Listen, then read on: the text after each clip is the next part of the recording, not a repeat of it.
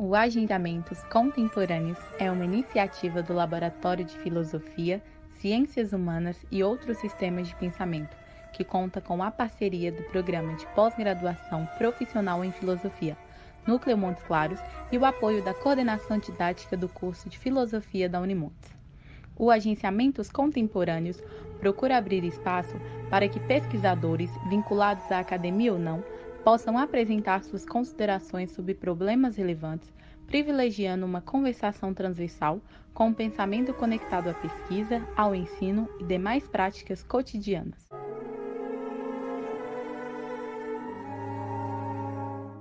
Boa noite, boa noite a todas, boa noite a todos. Sejam muito bem-vindos a mais um encontro do nosso canal Agenciamentos Contemporâneos. Uh, muitíssimo obrigado pela presença de vocês pedindo para vocês divulgarem esse nosso canal, esse nosso encontro. É um canal vinculado ao grupo de pesquisa em filosofia, ciências humanas e outros sistemas de pensamento, em parceria com o nosso curso de filosofia, uh, com e o mestrado profissional em filosofia, né, de formação de professores.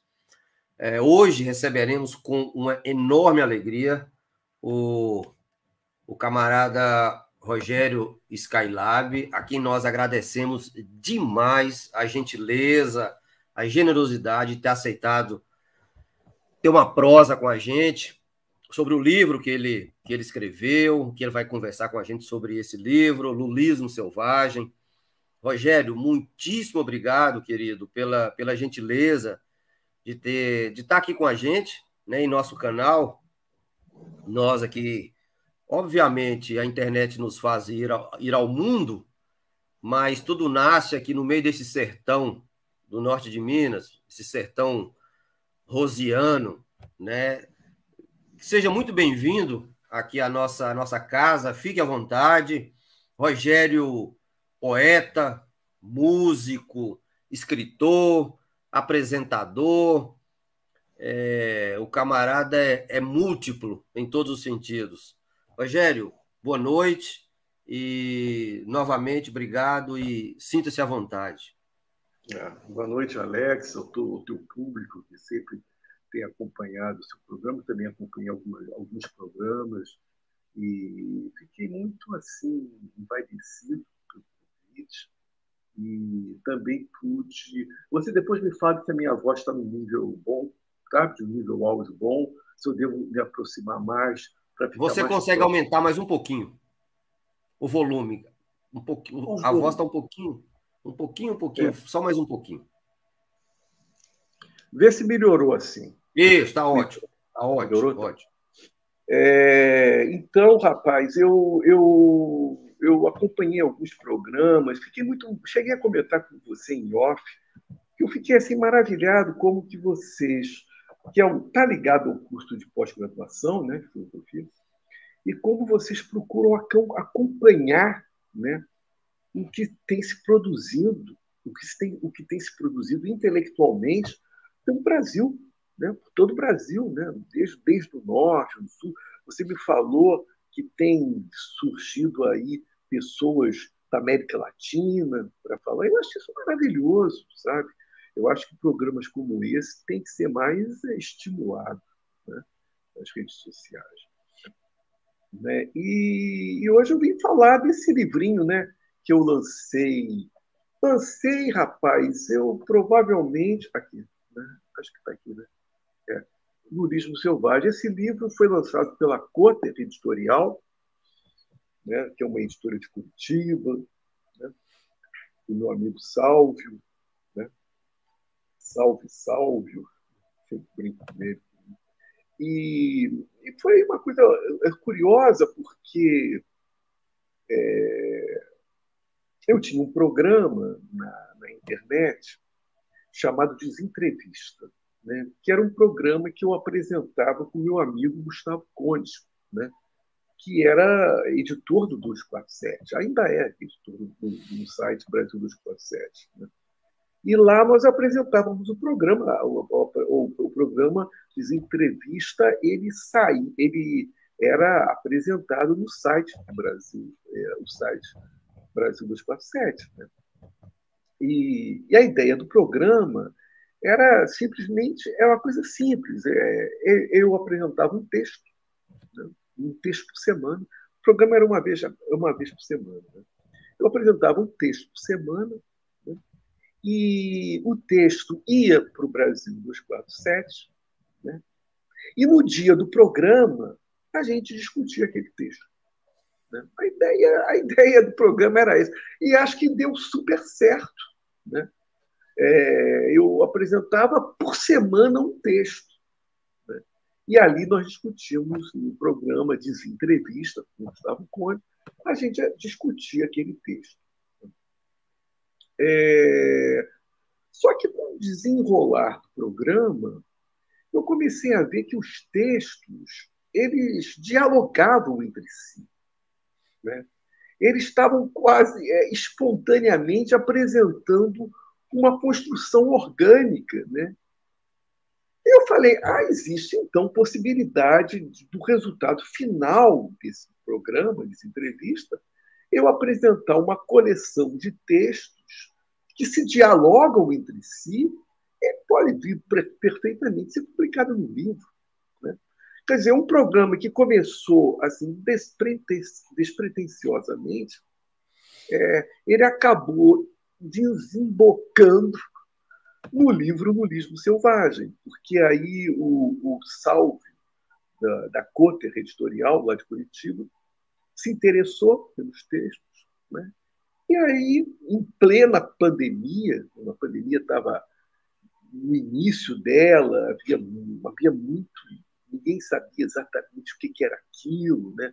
havia muito medo, né? as pessoas estavam dentro das suas casas, né? com medo danado.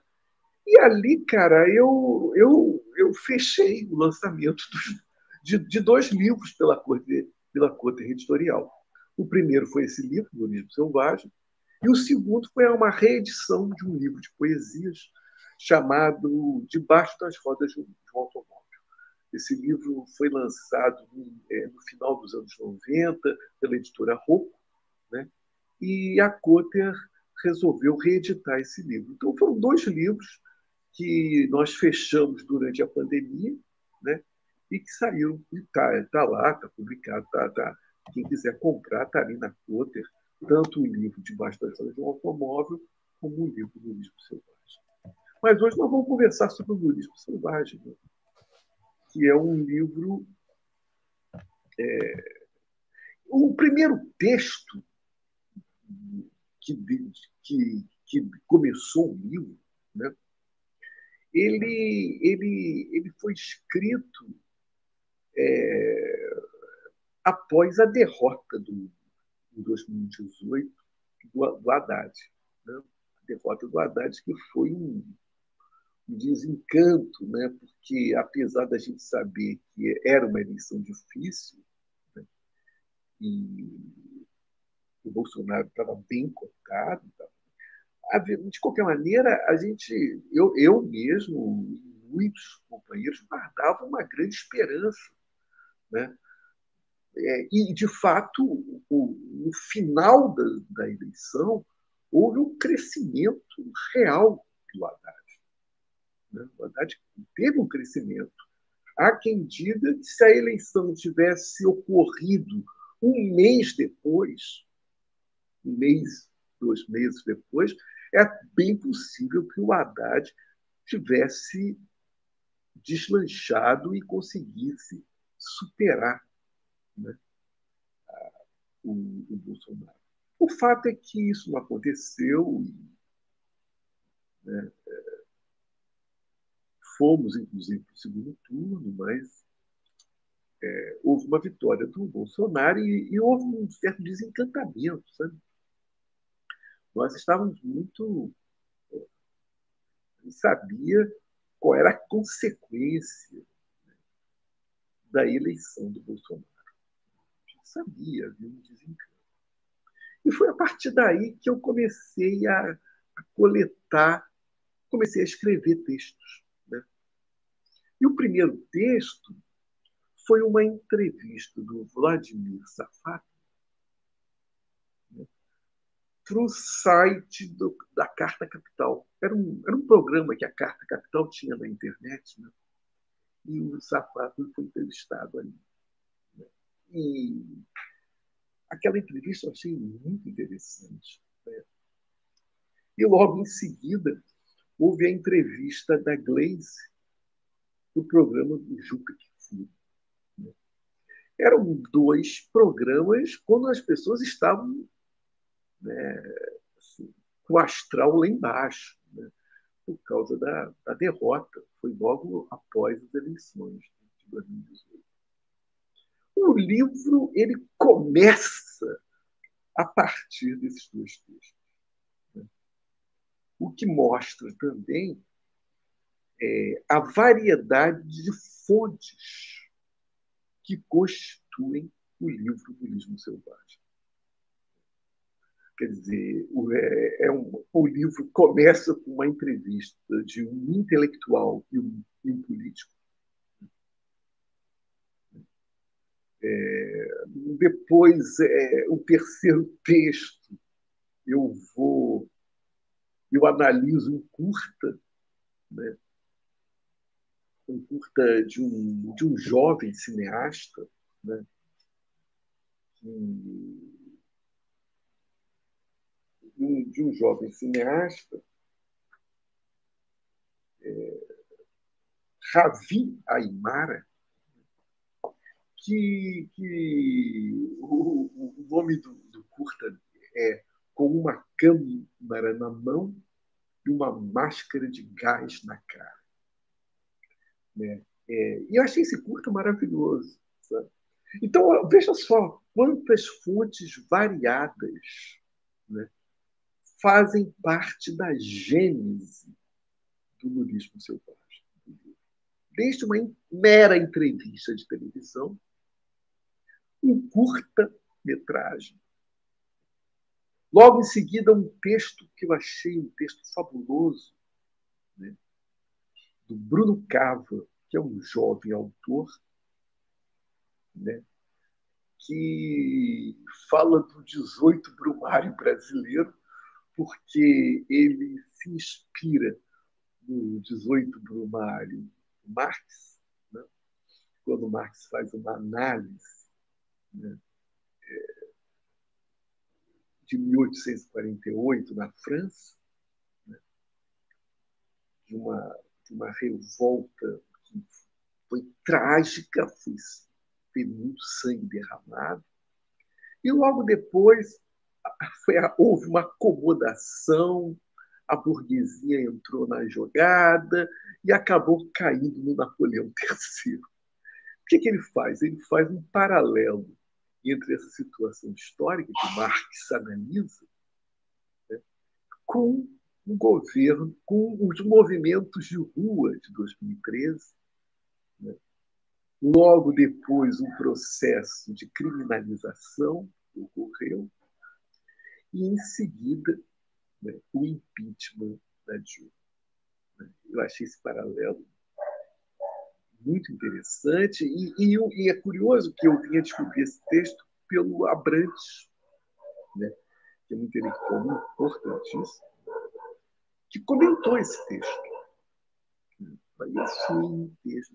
Você está entendendo como é que o livro ele foi se construindo meio ao, ao acaso é diferente, por exemplo, de um trabalho acadêmico tradicional, né? em que você tem é, uma ideia? E, a partir dessa ideia, você vai tentar desenvolver, né? argumentando, fazendo o processo de desenvolvimento e depois a conclusão. Né? É um, é um, o trabalho acadêmico ele é originalmente uma coisa orgânica. Mas o nudismo selvagem é o contrário. É. Ele é quase que uma espécie de bricolagem de textos. E que se auto se autodiscutem entre si. Né? Daí porque eu vejo muitas relações entre o nudismo selvagem e o tropicalismo. É não que o tropicalismo, através do Caetano, tivesse. Não que o lulismo tenha alguma relação com o sebastianismo, ou com uma esperança de que o Brasil vai dar certo. Não, não é nada disso. Não é nada disso.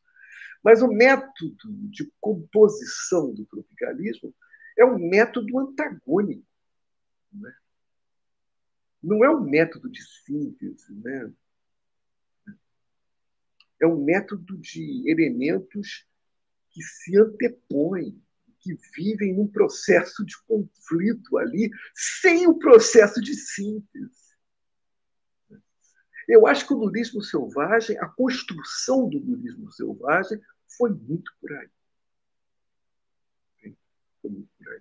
Mas fale alguma coisa, me pergunte alguma coisa para eu poder continuar desenvolvendo, ou se alguém tem alguma, alguém, alguma coisa Oh, temos, já temos, já temos uma série de várias, várias participações é, é, da, da, do pessoal que está por aqui.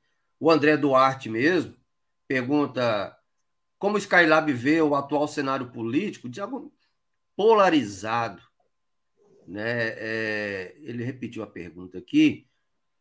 Qual a influência atual do lulismo selvagem nesse momento, levando em consideração o atual cenário político e polarizado? É. é eu acho que, André Duarte, né? eu acho, André, que que não é a mesma coisa, não. É, tem, uma, tem um amigo meu, que eu, às vezes eu discuto com ele, ele dizia assim: para mim, as redes. Como é que é? As redes de jornalismo da internet copiam a Folha de São Paulo. E a Folha de São Paulo copia os grandes conglomerados internacionais de notícias. Então, é tudo cópia. Não existe nada original. Né? E não há nada de novo sobre o sol, que é uma frase do Eclesiastes. É, essa frase, cara, é para mim problemática. Sabe? Eu me lembro muito de um livro do Machado de Assis, chamado Memorial de Aires, que provavelmente seja um, romance do Machado que eu mais gosto, o Memorial de Aires em que um comendador está discutindo com um casal na rua sabe?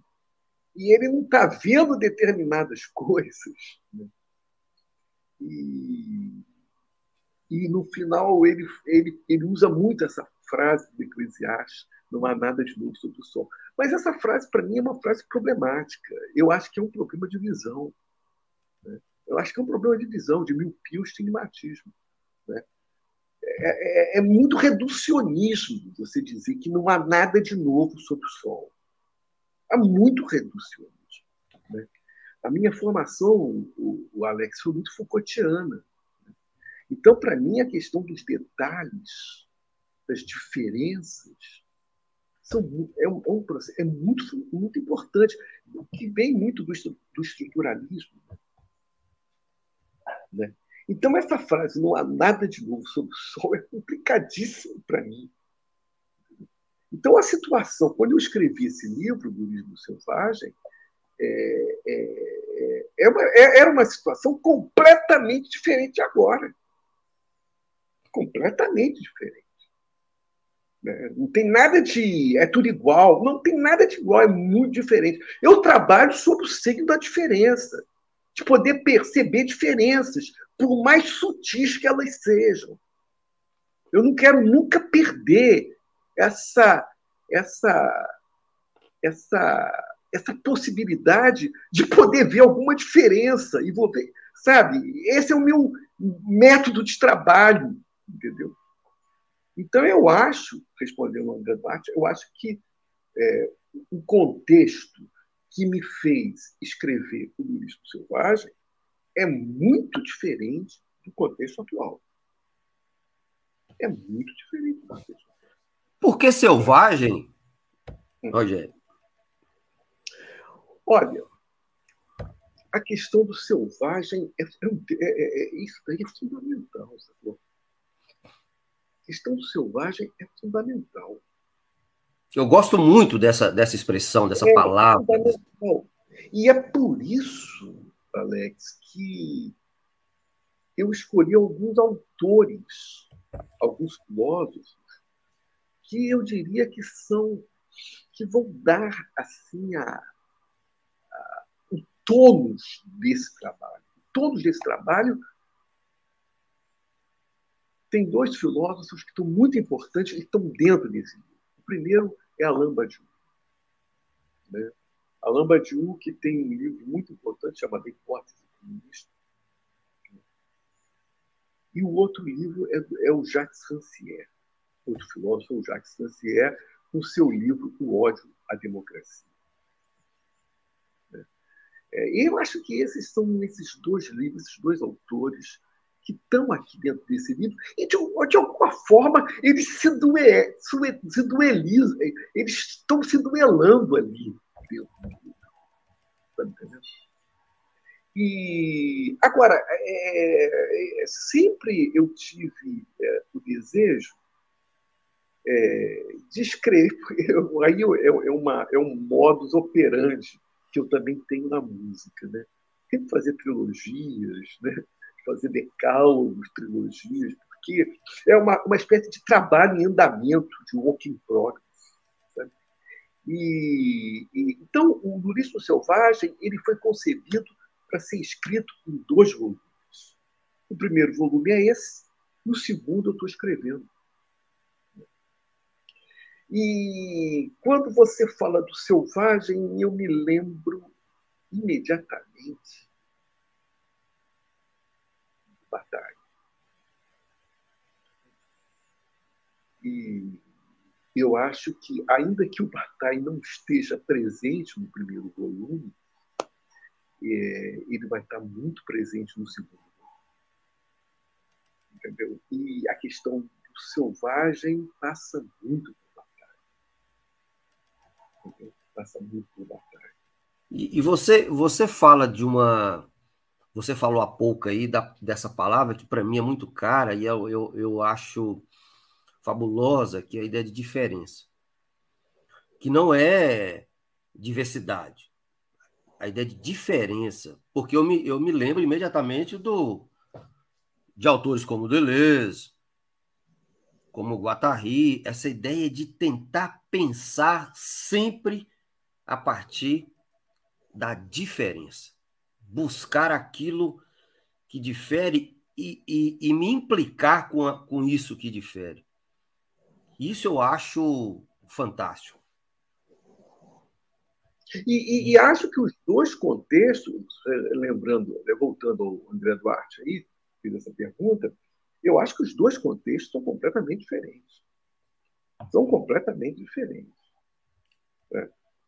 É, em 2018, houve todo um crescimento da direita. Né? Havia todo o processo da criminalização do PT. Né? E eles estavam com a perspectiva de uma esperança, de uma mudança, né? que a gente sabia que isso é conversa fiada, né? não tinha nada disso, era uma era a direita que estava. Havia um vácuo ali no poder que a direita foi e pegou. Pegou para ela. Então, o contexto de 2018 é completamente diferente do contexto de hoje. Apesar de hoje ele estar tá distribuindo vale de gás para cá, vale de gás para lá, está fazendo um negócio aí, um jogo, podendo, está podendo gastar, gastando o que não pode, o que não deve, para poder virar esse jogo. O fato é que ele tem nas costas muitas mortes. Ele não tem como. É, ele tem muitas mortes e tem processos ainda. Alguns em andamento, outros arquivados. Então, houve um processo de desgaste violento. Por fora isso, ao retorno do Lula, inocentado, né? inocentado, e, e que parece que ele está se tornando hoje, nessas eleições de 2022, o único porto, o único bálsamo, a única balsa no meio do oceano aonde a gente pode recorrer. Porque fora isso, é, você está. Você, as eleições de 2022 é uma eleição entre a democracia e a antidemocracia. Ele, fala, ele falou aí da polarização? Sim. Mas acabou se tornando. E, e a terceira via não deu certo. A terceira via não decolou. O fiasco. Eu gostaria que a terceira via decolasse. Olha que beleza, por exemplo, se o Ciro não tivesse feito tanta bobagem. O Ciro é um, é um cara inteligentíssimo. Eu adoro ouvir as coisas que o Ciro fala. Entendeu? Ele coloca questões. Para o PT, o Ciro é importantíssimo. Mas o Ciro cometeu muita bobagem. Ciro é o rival, o rival necessário. E adquirir confiança. E ser um nome popular. E ser um nome nacional. Não é só um discurso intelectual, não. Né? Não é só com discurso intelectual. Né? E aí o Ciro cometeu besteiras fenomenais. Né? Para não falar Paris e, e, e outras coisas afins. Né? E isso daí tem um, um efeito, tem um efeito no inconsciente popular. Não tem jeito. Essa, essa... Agora, eu gostaria, viu, Alex, só para concluir, ah. eu gostaria muito que essa terceira via tivesse decolado. Eu queria muito que o, o, o, o Ciro tivesse decolado, por incrível que pareça. Eu queria que o segundo turno fosse disputado entre Lula e Ciro. Sempre falei isso. Né? Mas a terceira via não decolou. Né? Seja pelos erros pessoais, dele, que poderia ser o grande representante dessa terceira via, seja por uma configuração de forças, que aí não entra o lance pessoal. Né? É muito interessante isso que o Bruno Carlos escreve nesse texto, né? e diferente é, do, da perspectiva marxista, né? é, quando ele traz a perspectiva deleuziana, né, a gente vai ver que as coisas não se dão por uma perspectiva individual, mas por uma configuração de forças que não passa pelo individual. Então, o que eu venho desenvolvendo, falando há algum tempo, é que a configuração de forças, que é temporária, ela não é eterna. A configuração de forças é o dualismo. Pode ser que amanhã não seja mais. É, é, não é, a configuração de forças ela não é eterna. Ela está sujeita a mudanças. Mas a configuração de força, eu não estou falando nada de individual, estou nem mais falando de Ciro, estou falando nada disso. Estou falando de configuração de forças. A configuração de forças é o lulismo. Ainda é o lulismo. E eu tenho uma tese que vai na contramão do Chico Oliveira, quando Chico Oliveira dizia que o PT seguiu toda a cartilha do PSDB. Que o próprio Lula, quando toma o poder, ele segue toda a cartilha do PSDB. E a minha, a, a, a, minha contraposição a essa postura do Chico Oliveira, que é um sociólogo importantíssimo e que está presente no livro do Luiz O Chico Oliveira está presente no livro do A minha, a minha posição, a minha tese, digamos assim, o meu lance de dados é que a partir de 1988, com a Constituinte e a nova República, uma nova configuração de forças foi construída, foi estabelecida e está presente até os dias de hoje. Pode ser que amanhã mude essa configuração. Essa configuração, para mim, se chama budismo. Ou seja, o que eu quero dizer é o seguinte: mesmo durante o governo do Fernando Henrique Cardoso, a gente estava numa configuração de forças do budismo. E, continua até hoje.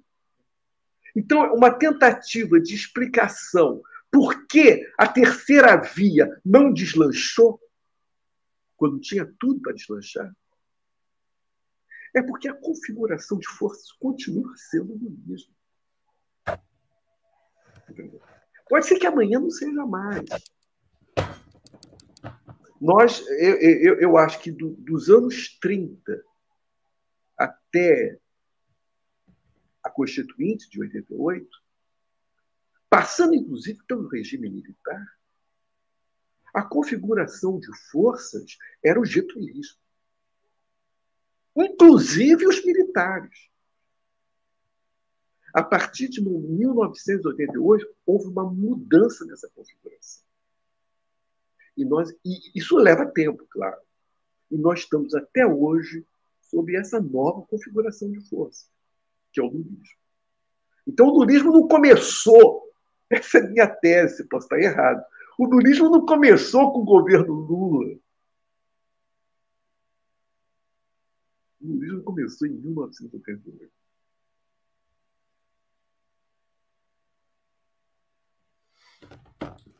Rogério, quando você fala, nós de, de lulismo selvagem, eu estou acompanhando aqui seu raciocínio, de articulações de forças, de agrupamentos, enfim, acertos e por aí vai, nós podemos chamar, para escapar um pouco, e não é só uma questão semântica, de, de alianças, muitas vezes estranhas, a nossa compreensão um pouco mais purista da coisa, é, chamar isso, por exemplo, de bricolagens políticas. Você acha que poderíamos usar? Eu não estou falando só de semântica. Eu estou falando daquilo que daquilo que exige uma boa bricolagem, entendeu? Não se trata necessariamente de do individual, do, do autocrata, do governação, mas você tentar aglutinar, é, é, pensar a política a partir de, de possibilidades de composições, mesmo, mesmo que inicialmente possa parecer um pouco estranha. Né? Porque nós temos uma tendência, não sei se você concorda, levando em consideração a, a, a chapa Lula-Alckmin, uma tendência em bem. É, é, é, coisa esquisita, não pode. É, é, enfim, é, quase como se a política fosse uma imagem meio que sacrossanta da coisa. E eu entendo que, por mais que às vezes a gente estranhe, normal, mas é, diante do, do atual quadro, da atual situação, se nós se nós não não abrirmos mão um pouco dessa dessa perspectiva muitas vezes não sei se o termo seria purista, não sei se seria meio que santificada da política é, nós vamos continuar nos fudendo. Entendeu? O, o, o Alex, é, isso também está no livro selvagem. Quando eu faço uma comparação entre o Chico Oliveira e o André Cid. É, o Chico Oliveira, só para lembrar, era um, fazia parte do antigo quadro do PT. que depois houve uma debandada geral. Depois que, tomou, depois que o PT tomou o poder, houve uma debandada. O Chico Livre estava no meio, junto com outros grandes intelectuais.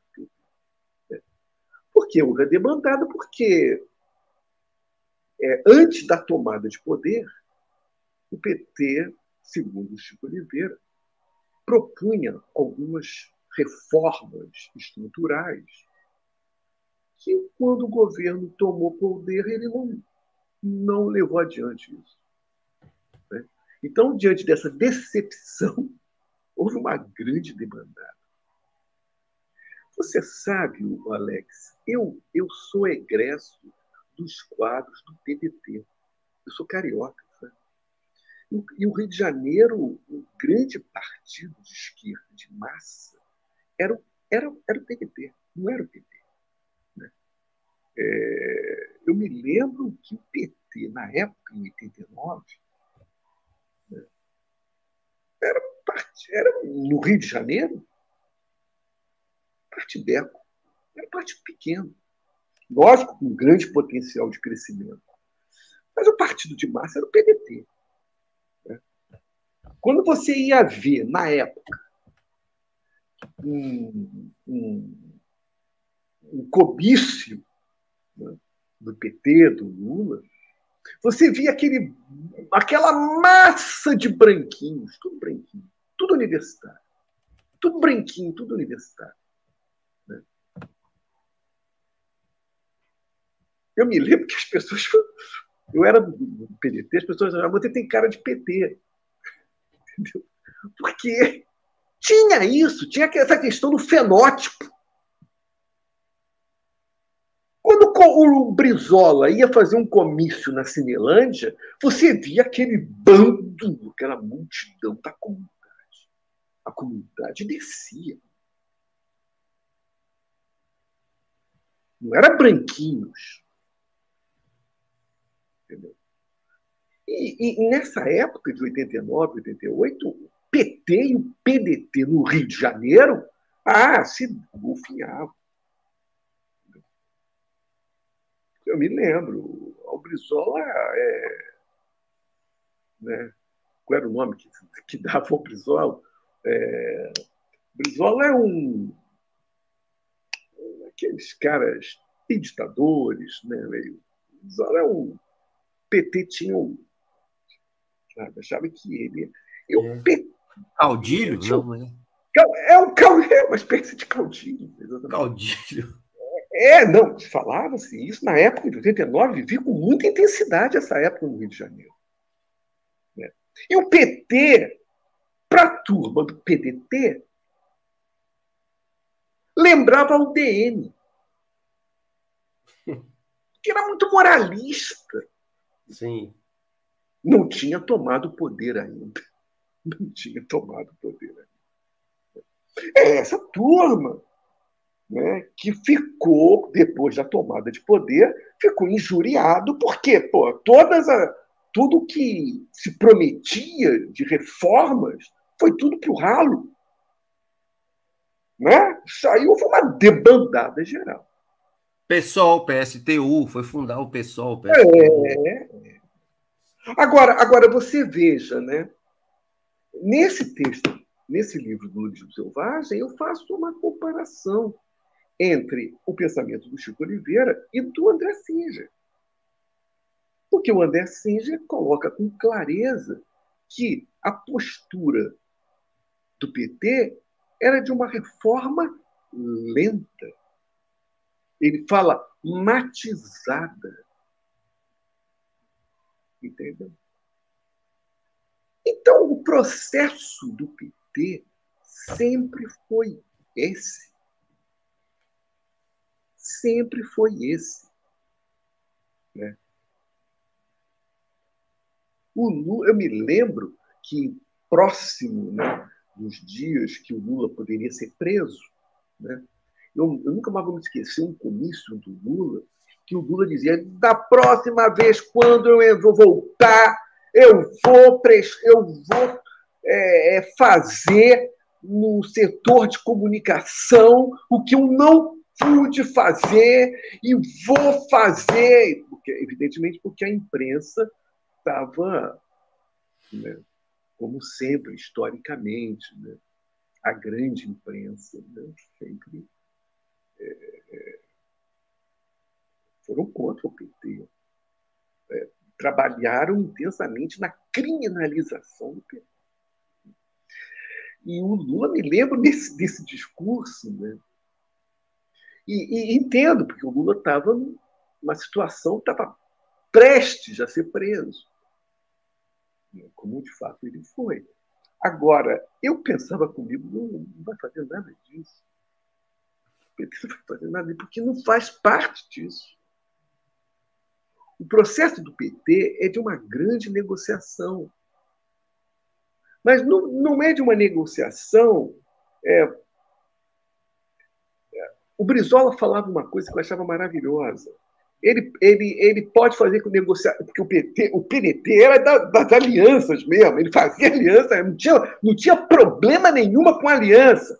E o Brizola falava: quem dá a luz sou eu. Na aliança, quem dá luz sou eu. Entendeu? Então, a questão do PT é a mesma coisa. Né? O PT está. O, o, Alex, o PT está dentro do que o Moisés Pinto Neto, que é um, um grande intelectual novo da nova geração, que eu tenho lido e que está muito presente no meu livro também, ele chama de esquerda reformista. A política da esquerda reformista. Né? Tem uns mais radicais, Rogério. Fala de esquerda, pode parecer um contrassenso, talvez até seja. De esquerda liberal. É, eu falo esquerda reformista, é, pode ser, mas a esquerda reformista no sentido de que a, a relação dele é, é, com o poder, tentar estender o poder, entendeu? Fazer com que o poder seja é uma relação direta com o poder. Enquanto que a esquerda cultural, né, o Moisés gosta de fazer essa distinção entre esquerda reformista e esquerda cultural. E a esquerda cultural está tá trabalhando dentro das bases da sociedade, temas né, que a gente pode colocar entre aspas, temas identitários a esquerda cultural seria diferente da esquerda reformista. Mas talvez, é o que Moisés fala, possa haver um meio termo entre a esquerda reformista, né, que tem todo um lance com as eleições, toda uma relação direta com o poder, quer dizer, é uma, é uma, é uma política eleitoral que o PT sempre está esteve ligado a isso. Poderia haver uma, uma, uma, uma postura entre a esquerda reformista e a esquerda cultural. Porque o problema da esquerda cultural é a bolha. É o problema da bolha. Por exemplo, Moisés sempre dá esse exemplo, eu sempre gosto de, de trazer aqui. Ah, o que aconteceu com a, Dilma foi uma posição misógina. Está tá, tá determinado, está definido o problema. Foi misoginia. Não estou dizendo que não seja, mas será que você reduz a somente isso? Foi um problema de misoginia. Esse é o problema da esquerda cultural, às vezes. Então, a, a, a, grande questão é como que você faz esse meio balanço entre uma esquerda reformista e uma esquerda cultural. Evidentemente que você não pode abandonar a esquerda cultural, porque a esquerda cultural tem a sua importância. O problema do negro na nossa sociedade, né? o problema do LGBTQ, né? É, enfim, lógico, não é, não é abandonar isso. É uma plataforma que está, inclusive, dentro do PT. Está presente no PT. Né? O problema, por exemplo, no sul da Bahia, né? a importância das universidades no sul da Bahia, que o Lula, que o PT trouxeram, a quantidade de negros que participaram, que nunca houve uma extensão tão forte, tão grande. Né? Quer dizer, eu já tive, lá, questão... já tive lá por duas vezes. E é, é. impressionante. É mar maravilhoso. Quer dizer, é, isso está dentro do PT. Você não pode abandonar essa questão da esquerda cultural. Né? Feminismo, enfim, todas essas questões. Né? Que a Globo adora. Para a Globo não tem problema. A Globo adora essas questões. Mas essas questões são importantes. Só que não dá para você reduzir essas. Entendeu? Existe toda uma luta de classes sociais, de disputa de classe social? Que não pode ser abandonado. Colocar só uma esquerda cultural. Tem que juntar essas, esses elementos todos. E foi mais ou menos o que eu trago no livro também, a postura do partido político Podemos da Espanha, que vem dos movimentos sociais, movimento de base, mas é, o M15, né? mas ele percebeu que se ele ficasse ali, ele não ia conseguir algumas reivindicações que eram fundamentais. Então ele falou: eu tenho que entrar no, no jogo da disputa eleitoral. Então, é, é, é, é, isso, entendeu? É como que você faz esse equilíbrio né? entre os movimentos de base né?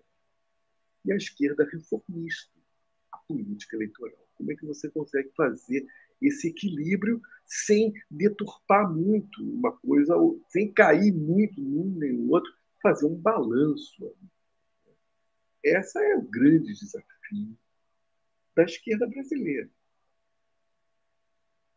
E o desafio é esse: é não se resumir às pautas identitárias, ainda que elas sejam importantes, fundamentais, e não se resumir à política eleitoral.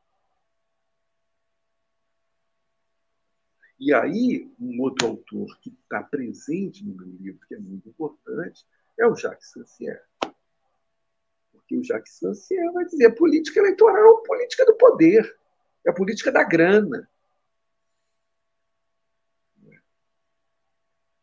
Quem está na política, quem está no poder é a grana. Entendeu?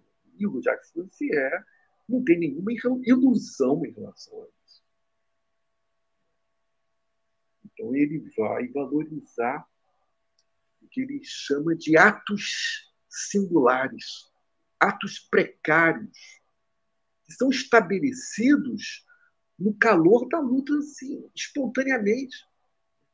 Então, ele dá um, exemplo, por exemplo, no interior dos Estados Unidos, que o negro não poderia sentar no ônibus. Numa cidade do interior dos Estados Unidos. Então, o movimento negro ali boicotou a empresa boicotou a empresa legal. E eles acabaram mudando essa postura. Mas que, como foi aquilo que se deu? Aquilo se deu de uma forma através do Congresso? Através dos deputados? Não. Foi um ato que se deu ali entre as pessoas, entre os, entre os negros, ali no movimento social, que vamos boicotar. A empresa.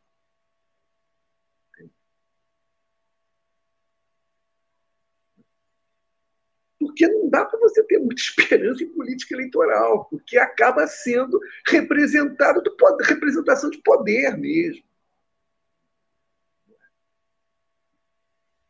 E, de uma certa forma, vamos combinar que o PT e o PSDB fizeram parte do poder. Parou aqui para mim. Você está me ouvindo? Tô, Congelou. Congelou? Para mim, mas você está tá, tá legal. Tô, tô, tô, tô ligado, tá. tô ouvindo. É, tá. Mas, é, você está me entendendo? Então, eles falam mesmo. O Abrantes fala muito isso. O PT e o PSDB faziam parte do status quo. Faziam parte do poder.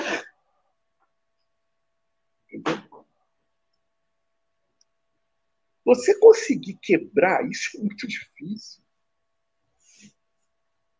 E a direita soube aproveitar essa situação. E muito do discurso do Bolsonaro né, é que vamos mudar essa história do poder. Porque, de fato, eles representavam o poder eleitoral, o status quo. Era PT, PSDB.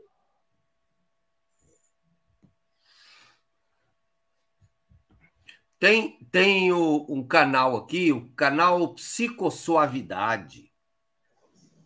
Que nome bonito. Pergunta o seguinte, Rogério, você considera a construção deste livro um rizoma ou uma bricolagem dos seus escritos? Esses textos têm alguma relação com a sua música também? Falando, por exemplo, da primeira sequência 1 ao décimo. Olha, o, o Ale... é você que está perguntando ou alguém que está perguntando? Canal Psicossuavidade. Ah, tá, tá. Você sabe, o Alex, o, o, eu sempre digo, é, é difícil, é difícil é, traduzir isso da música para o campo teórico, é muito difícil. Né? Mas eu vou te dizer, e sempre disse isso, o meu pensamento está ligado à minha música. Quando você fala que eu fui apresentador de programa de televisão e que mais? É, trabalhei em cinema, é, trabalhei em teatro, enfim, fiz uma porrada de coisas, mas a base do meu trabalho é a música. Né? Então, eu acho que todo o meu pensamento teórico ele está ligado à minha música. A música é a origem Sobre a questão do rizoma, isso é um tema caríssimo para mim. Né? A questão do molecular. A questão do molar e do molecular. E isso está muito presente no humorismo selvagem. Isso está muito presente no humorismo selvagem. Né? Porque, por exemplo, vamos pensar, as políticas né, que, que, que, o PT implementou né, de renda, de salário mínimo, minha casa, minha vida, todas essas políticas estão numa perspectiva molar. Foi muito importante, mas estão numa perspectiva molar. Foram políticas né, de, de redistribuição de renda. Foram políticas do governo.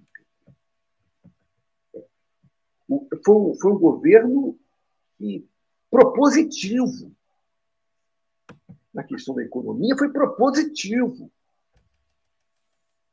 Como é que você vai fazer redistribuição de renda se você não for propositivo?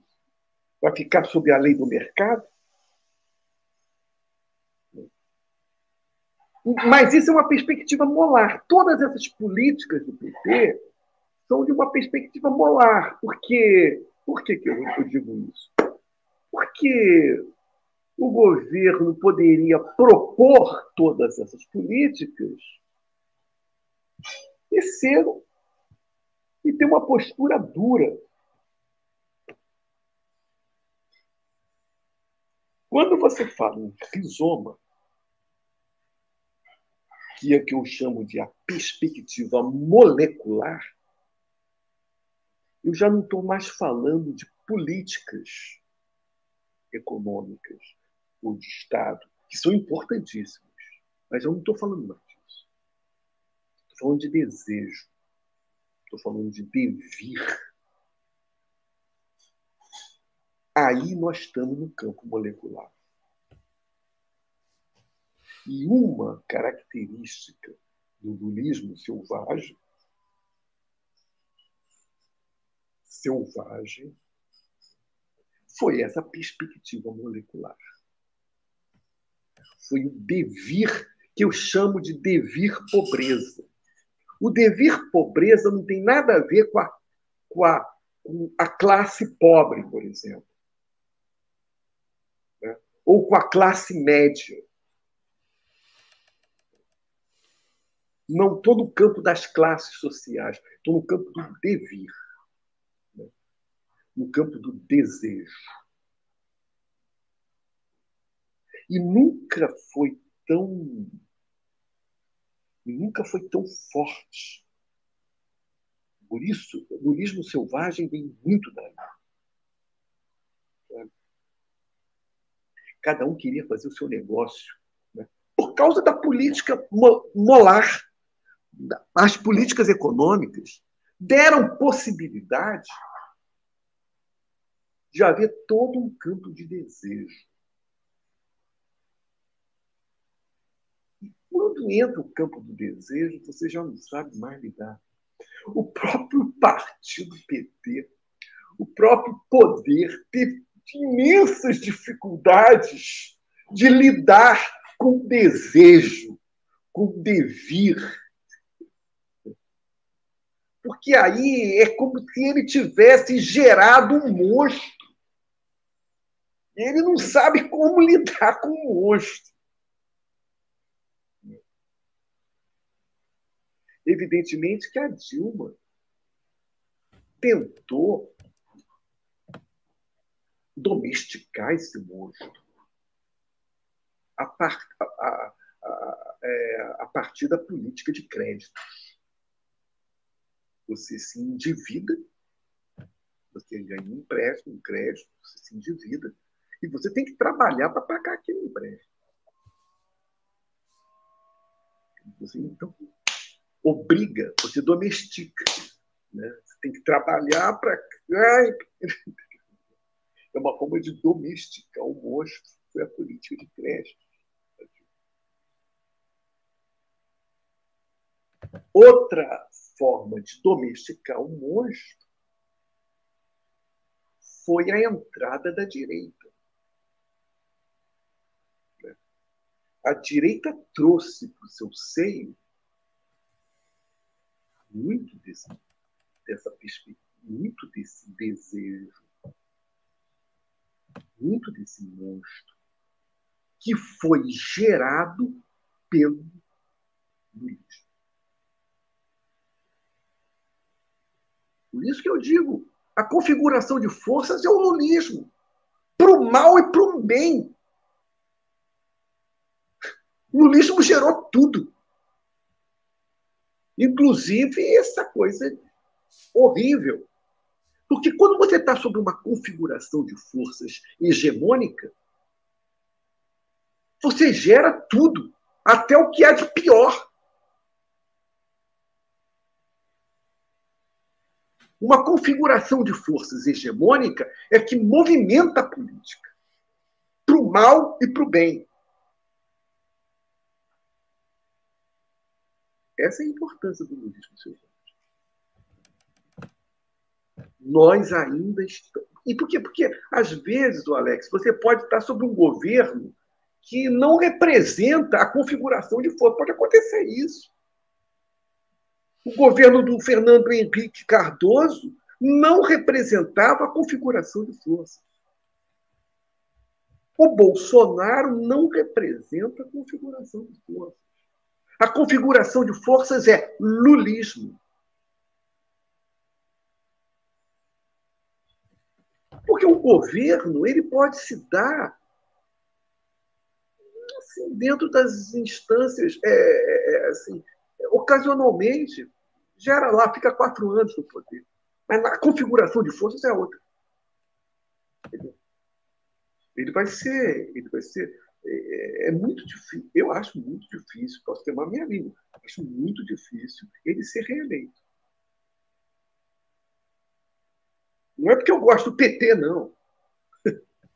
Ele não vai ser reeleito porque nós estamos sob uma outra configuração de forças. Há muito tempo. O governo pode ser instantaneamente lá contra, mas quando ele sair, ele vai embora. Ele não, ele não permanece, ele não dá frutos. Entendeu? Como o PT. Foram quantos governos? Um, dois, três, quatro. quatro o quarto foi interrompido. E vai continuar. Porque nós estamos sob a configuração de forças do lulismo. É uma configuração hegemônica. É eterno? Não é eterno. Pode mudar amanhã. E é isso que todo o intelectualismo do senhor Ciro Gomes não consegue entender. Não vai conseguir entender mesmo. Porque isso não é uma questão individual nem intelectual. É uma questão de configuração de força.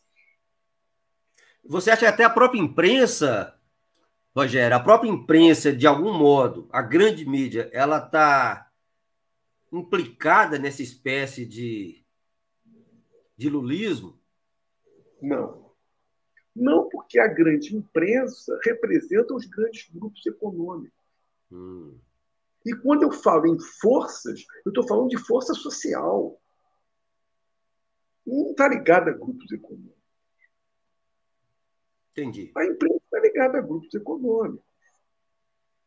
E vai lutar contra, sempre contra o budismo. E você esteja certo disso. Os grandes grupos, os grandes conglomerados vão estar contra o budismo. Lógico. O budismo é força social, não é força de conglomerado econômico.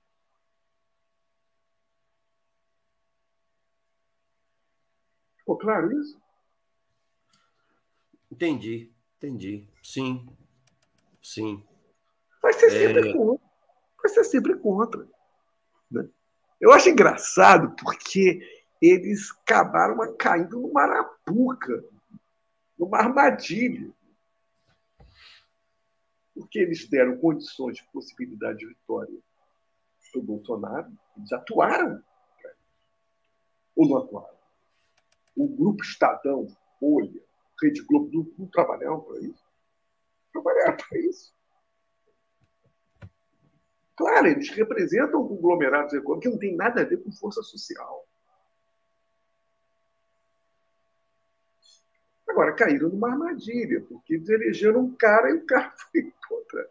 Entendeu? Porque, na verdade, outra coisa não tem livro. Outra coisa. A, a crise de representação. A crise de representação. Está me ouvindo? Está numa boa? Tá, perfeito. Está numa boa. A crise de representação ela pode gerar o Podemos, Partido Espanhol, mas ela pode gerar o Trump também. A crise de representação gerou o Bolsonaro.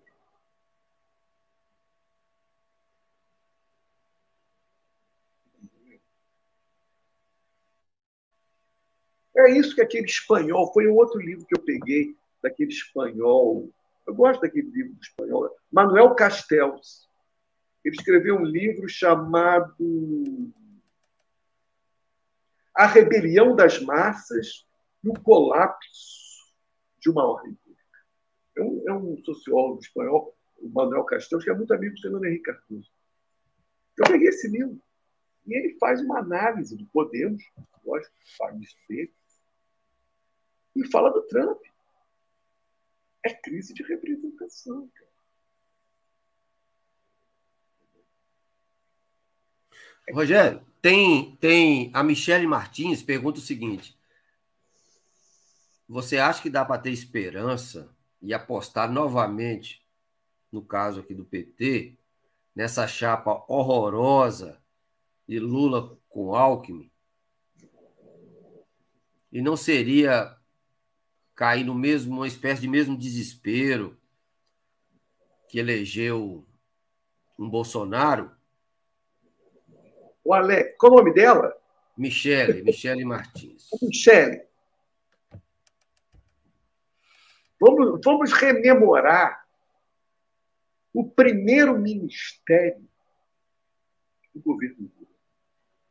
Quando ele tomou poder, quando ele tomou o poder 2002, né? 2002, né? Primeiro ministério do governo Lula. Que olha, foi uma loucura, cara. Porque ele pegou as forças que se antepunham, se, se, se, se, opunham nas ruas, né? nos jornais e tal. Colocou todo mundo no ministério. Eu falei, mas louca, quem, quem mostra isso com muita clareza é o texto do Moisés Pinto Neto, que está no meu livro, quando ele fala do pragmatismo radical. Quando ele relembra esse episódio do primeiro ministério do governo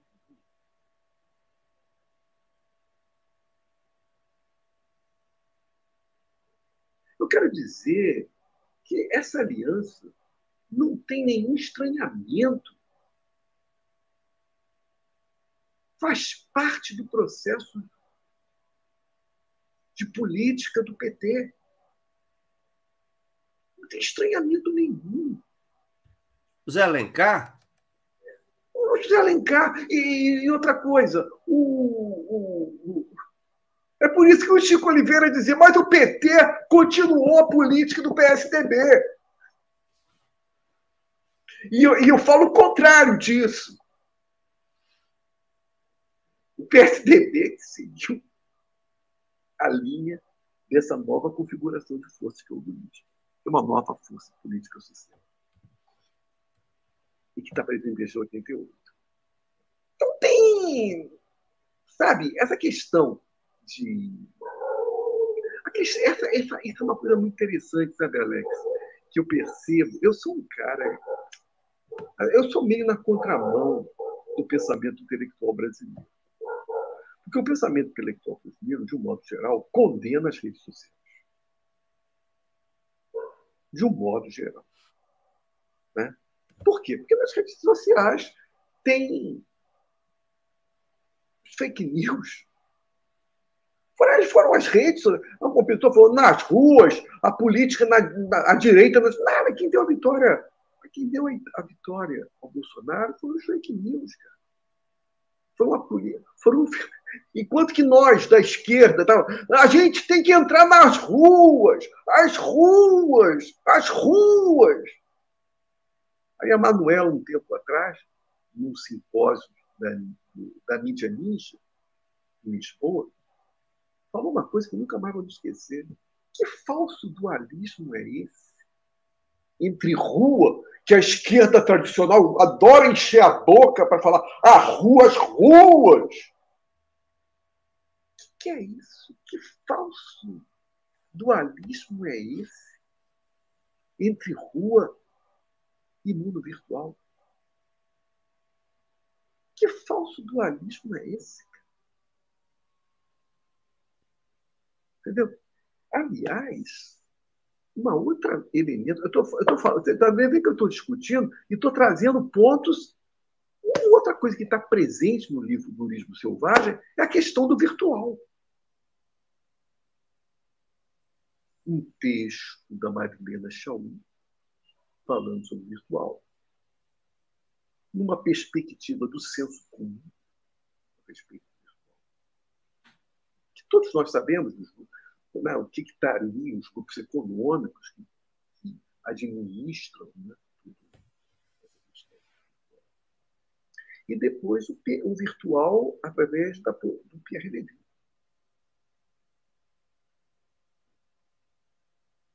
E depois o virtual através do beleza.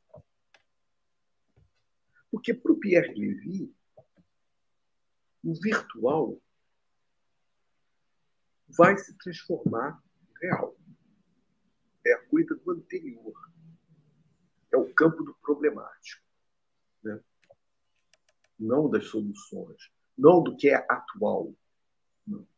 É uma coisa anterior. Mas é, é não tem jeito. A, o destino do virtual é se transformar no real. O Deleuze vai falar o Isso é a postura do Pierre O Deleuze vai falar o contrário. Eu acho que ele diz que o virtual está presente junto do real. E ele não deixa de. Ele não deixa de tá? Quando a questão do digital, essa coisa toda, é, o virtual pode estar presente junto com o real. Ele não se transforma em real. Existe o virtual no real. Mas é, é, é, uma, é, uma, é por isso que eu coloquei no meu livro a questão do virtual. Porque é isso, sabe, cara? É, existe uma postura da esquerda clássica de encher a boca para falar das ruas. O mundo mudou, cara. O Trump ganhou lá por causa disso, por causa do virtual. Bolsonaro ganhou por causa do virtual. Não existe mais esse dualismo internet rua. Essa conversa fiada. Entendeu? E a esquerda vai ter que. A esquerda tem profundas deficiências em relação virtual. A esquerda vai ter que mergulhar nisso. Não vai poder dar bobeira. Eu vi, eu vi o Alex em várias situações do governo Bolsonaro, coisas assim da esquerda ingênua entrando no papo da direita, ali na internet, nas redes sociais, e boa, entrando, porque eles entram? Porque tem uma coisa do, dos tipos ideais, sabe? Essa questão dos tipos ideais é terrível na esquerda. É. Por isso que o Moacir, o Moisés Pinto Neto, fala justamente de um, de um pragmatismo radical que não está perpassado pelos tipos ideais. Que esse é um problema da esquerda, são os tipos ideais.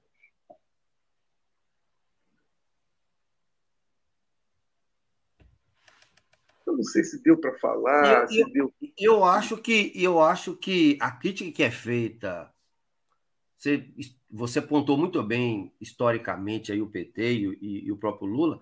A crítica que é feita é justamente a busca por uma espécie de tipo ideal é, incorporado, encarnado no próprio Lula né? Essa busca de um tipo ideal de político, aquele aquele que vai chegar e vamos pensar assim, fazer a revolução.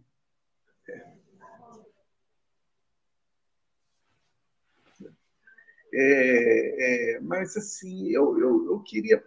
Nesse livro, Alex, que na, na verdade esse livro vai haver novamente uma campanha forte com a editora né, sobre esse livro, e esse livro estava tava com problema, não tinha e-book, teve algum problema lá no, na Amazon, não sei. É, e estava sem. Tava, mas vai voltar, vai ter o e-book, então as pessoas podem adquirir pelo e-book também. É, mas é uma coisa muito interessante que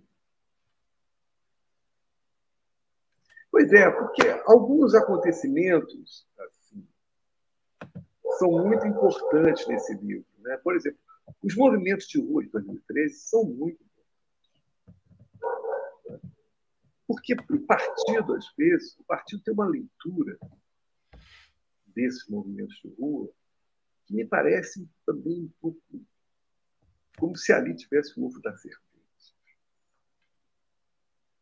Como se ali estava o perigo. Quando, na verdade, ali foi a explosão. Cara. Eu era carioca, me lembro disso. Eu era ligado ao PT e eu dizia: não vai ter Copa, não. Quantos camaradas do PT falavam isso?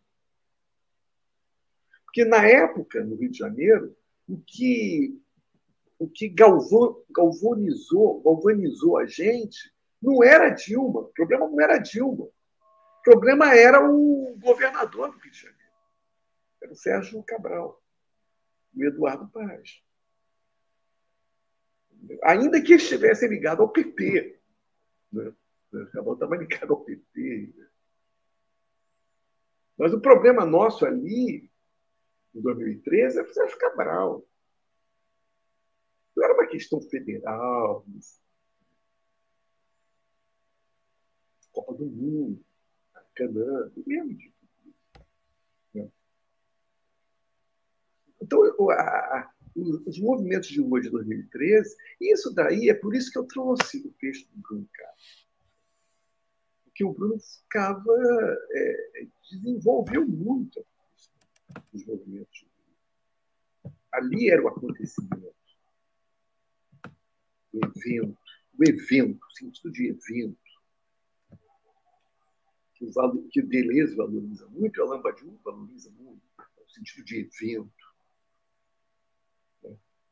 problema é que depois entra todo o processo de criminalização, de domesticação. E, enfim, o partido. Mas é, é, é claro, havia um, um, vácuo, um vácuo de poder. E a direita não, não existe vazio de poder. A direita resolveu investir naquilo ali trazer para o lado deles. Porque naquele primeiro momento era uma mistura absoluta. Né? Uma mistura absoluta. Depois a direita explorou aquilo ali do lado.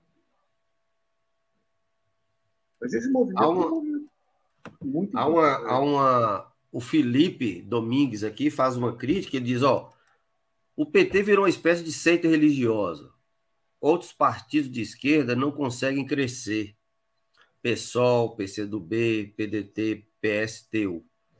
E ele completa: o PT nunca quis uma frente ampla como a do Uruguai, por exemplo.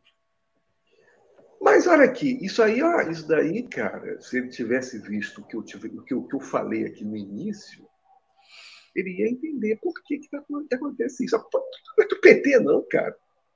Que é culpa do PT, cara. PT tá na dele, cara.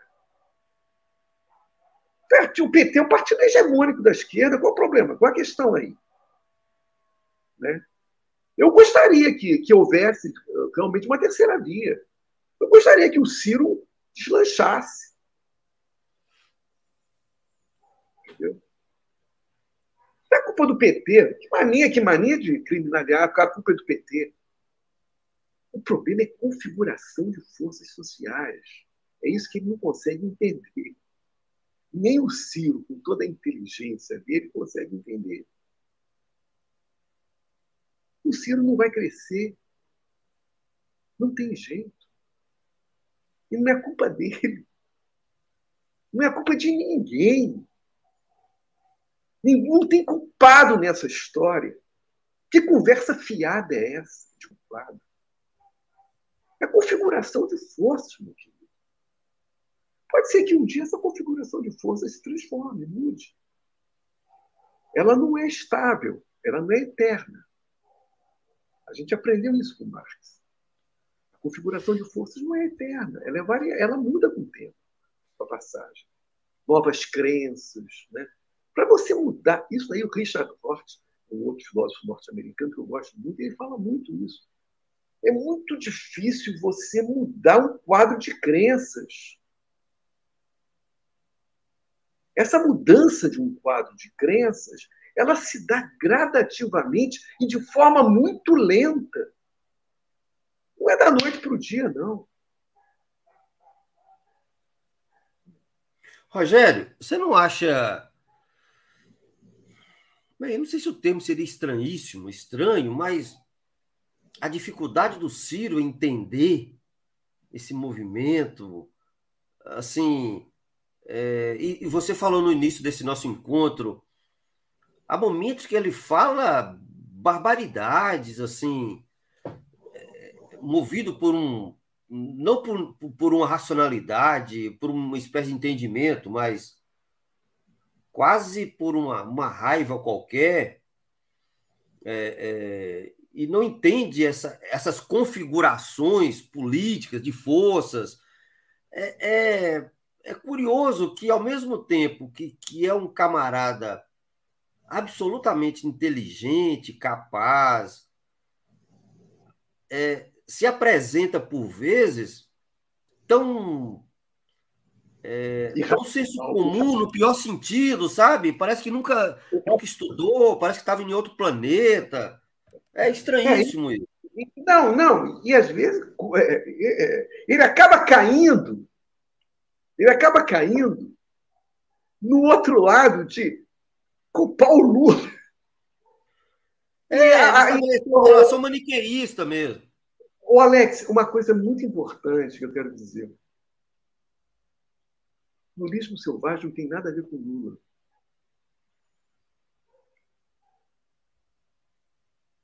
Você está me entendendo, cara? E aí ficam responsabilizando o cara. Claro, e aí. Esse é um pensamento ingênuo. Ele, ele, ele passa a ser o responsável, o Lula passa a ser o responsável por uma situação que ele não tem culpa nenhuma, não tem responsabilidade nenhuma. Porque foge das raias, foge do controle dele. Nós estamos falando de configuração de forças. Nós não estamos falando de individualidades. Que história é essa? De eus. Não se trata de eus, né? É, e é isso que ele, ele não compreende, porque ele está. Ele tá, ele, o Silvio está dentro do ego dele. Ele não consegue ver a configuração. Ele não sabe o que é isso. Ele está totalmente mergulhado no ego dele. Então ele acha que o Lula é o culpado. É, é um pensamento ingênuo. É. É um pensamento, pensamento ingênuo.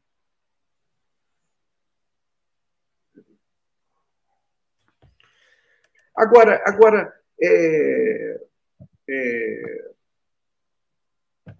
Eu trouxe o pensamento do Alain Badiou. Porque o Alain Badiou valoriza muito a questão do acontecimento, que o Deleuze também valoriza. Né? O próprio Bruno Carva vai falar muito dessa questão do acontecimento, que é muito importante. Questão do acontecimento é muito importante, fundamental. E o, e depois, no livro que ele escreveu, que foi Paulo, As Fundações do Universalismo, ele, o Alain Badiou vai, vai fazer uma análise do Paulo, patriarca da igreja. Não que o pensamento do Alain Badiou seja religioso, cara, não tem nada a ver. Alain Badiou, que eu saiba, era maoísta. Não tem nada a ver com religioso. Mas o, o, o que interessa ao Bandinho, na figura do Paulo, é a figura do militante. E, e, os dois momentos diferentes. O momento do acontecimento, que nós poderíamos traduzir como a conversão de Paulo, E depois um segundo momento, que é o momento do pós-acontecimento. Que aí vai haver todo o papel da militância. Né? E toda a questão de, das igualdades. Né? A questão da igualdade é fundamental. Na questão da democracia, na questão da, igual, do próprio comunismo, a questão da igualdade é fundamental. E a igualdade também vai estar muito presente no Rancière. Esse conceito de igualdade é muito importante. Mas é a questão do pós-acontecimento. É a instauração da verdade. Porque no primeiro momento é o raio, é a conversão. E você vai ter um tipo de pensamento, de visão, por isso que é uma espécie de conversão, fora do campo de forças. Que predomina né? e que pode ser expresso pelo Estado. Aquele campo de forças do Estado que diz o que é possível e o que é impossível. É a situação de forças que faz com que você não consiga sair dessa situação. É a situação de forças. A situação, a ideia de situação. O que, que é a conversão? O que, que é o acontecimento? É fugir desse campo de força. Muitas vezes é uma imagem surrealista. Muitas vezes é uma imagem absurda.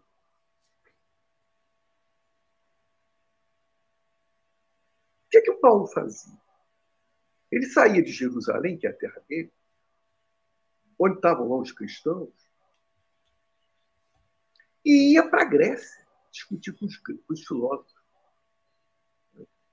E os filósofos achavam Paulo maluco. Os filósofos achavam Paulo maluco. Os filósofos achavam Paulo um meme. Eles riam de Paulo. Por ressurreição. Ressurreição da carne. Que, esse cara é louco. Esse cara é maluco. Mas era com eles que o Paulo discutir. O Paulo ficava na bolha de Jerusalém. Ele ia lá para a Grécia discutir com os porque ele é o primeiro militante. E é isso que interessa Paulo. É a figura do militante. É o pós-acontecimento. É o processo de instauração da verdade. E aí toda a questão da militância vai ser muito importante. E, e o, nesse aspecto, Rogério, o entender essas, essa, essas configurações de força, podemos gostar ou não, mas o, o Lula, nesse aspecto, ele é, ele é imbatível. É impressionante a capacidade de percepção que ele tem, pelo menos na maioria das vezes, de entender como que essas forças na sociedade brasileira estão, estão se configurando. Agora, você veja bem, Alex, sim, sem dúvida nenhuma. Agora, você veja o seguinte: como que esse movimento do Paulo, esse maluco, gerou a força do cristianismo?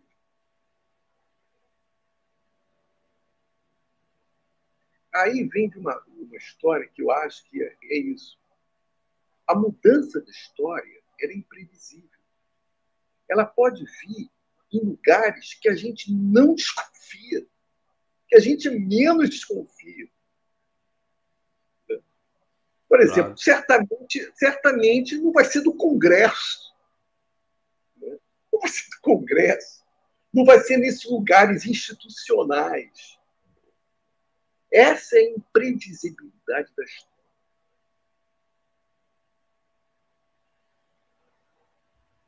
E acho que Paulo foi um exemplo disso. É que um homem desse, um pensamento absurdo desse, gerou um movimento tão forte. Então, é imprevisível. Né? Eu acho que pode haver mudanças na situação, da configuração de forças. Pode haver mudanças da configuração de forças ela não é imóvel, não. Ainda que para muitos políticos ela pareça imóvel. Porra, esse PT não desapareceu ainda. De tudo para ele, desaparecer. Fizeram de tudo, mas não consegue. E, e vai chegar um momento que ele pode desaparecer de forma imprevisível. Eu acho que é esse campo da imprevisibilidade da história que me faz a ter um pensamento completamente diferente daquela frase do Eclesiastes. Não há nada de novo sobre o sol. Eu prefiro ter um pensamento, trazer Leibniz que fala do que, o Leibniz fala do molecular. Por isso que o Deleuze gosta tanto do Leibniz. Milhões de coisas estão acontecendo, você não está percebendo. Machado dizia que ele tinha um problema de visão, mas ele tinha essa consciência. Milhões de coisas estão acontecendo aqui ao seu lado. E quando você menos esperar, vai acontecer uma revolução. Entendeu? Você não tem consciência, mas milhões. Isso é uma coisa do Leibniz.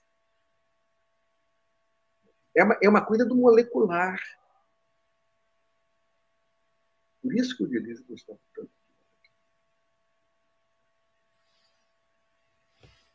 Eu acho que acho que deu, né? Querido, chegamos a uma hora e meia de prosa. É, gostaria de te agradecer demais por esse encontro. Foi, foi muito bacana, foi excepcional. É, obrigado por ter tirado um pouquinho do seu tempo para estar com a gente. Sei perfeitamente dos seus, dos seus compromissos, enfim, da sua agenda. É, querido, muito obrigado. É, o canal é seu. Você já é mais um, um parceiro nosso aqui, assim como todos aqueles que participaram e aquelas que participaram. Agradecer a todos que estiveram com a gente, pedir para divulgar esse encontro. É, é se você, é... puder colocar, se você puder colocar novamente o livrinho. Claro, livro, claro, claro. Esse livro, esse livro a gente vai, vai fazer uma nova campanha, porque é, não estava muito disponível. Né? É, por exemplo, as pessoas queriam comprar em e-book e não conseguiam. Né? Houve esse problema. Mas vai ser, vai, novamente vai haver uma campanha de divulgação desse livro. Né? Eu acho que vocês vão poder. Qual, qual editora, Rogério? é Cotter Editorial. Isso, ótimo. É, uma, uma editora lá de Curitiba. Tá. É... Enfim, nós só temos a te agradecer, tá? É, é, valeu demais. É, convidar todas as pessoas, na quinta-feira, às 10 horas da manhã, receberemos aqui uma, uma querida que, que vai falar para a gente sobre Lima Barreto, que é outro puta escritor e pensador, absolutamente atual. Escreveu lá na primeira metade do, do século é, 20 e parece que acabou de escrever. Né? Quem lê os Bruzundangas é impressionante. Parece que acabou de falar sobre, sobre o Brasil quase 100 anos depois, 80 anos depois da, da morte dele. Enfim, é, é isso, a ideia do canal é, é nós temos uma nós temos uma, uma, um fio condutor que é o livre pensamento. Para nós não abrimos mão do livre pensar. Claro, não do primeiro convidado que foi meu querido amigo Chico, Chicão, que nos falou sobre os indígenas do Araguaia, a esse último aqui no momento Rogério, é, a gente só não aceita idiotas, boçais e, e, e, pessoas que afirmam qualquer tipo de tristeza. Muito pelo contrário. E, Rogério, muitíssimo obrigado, querido. E, e agradecemos demais você, estar com a, você, você ter estado com a gente hoje, tá bom? Tá, foi, um, foi, um, foi muito prazeroso esse encontro. E, assim, é bom porque ele vai estar disponível e a gente claro. vai poder pegar esse, esse papo várias vezes. Tá? Então, um Valeu. beijo para todos. Um beijo carinhoso para todo mundo. Até o nosso próximo encontro. E sigamos adelante. Com muita força. Valeu, Rogério. Obrigadão, querido.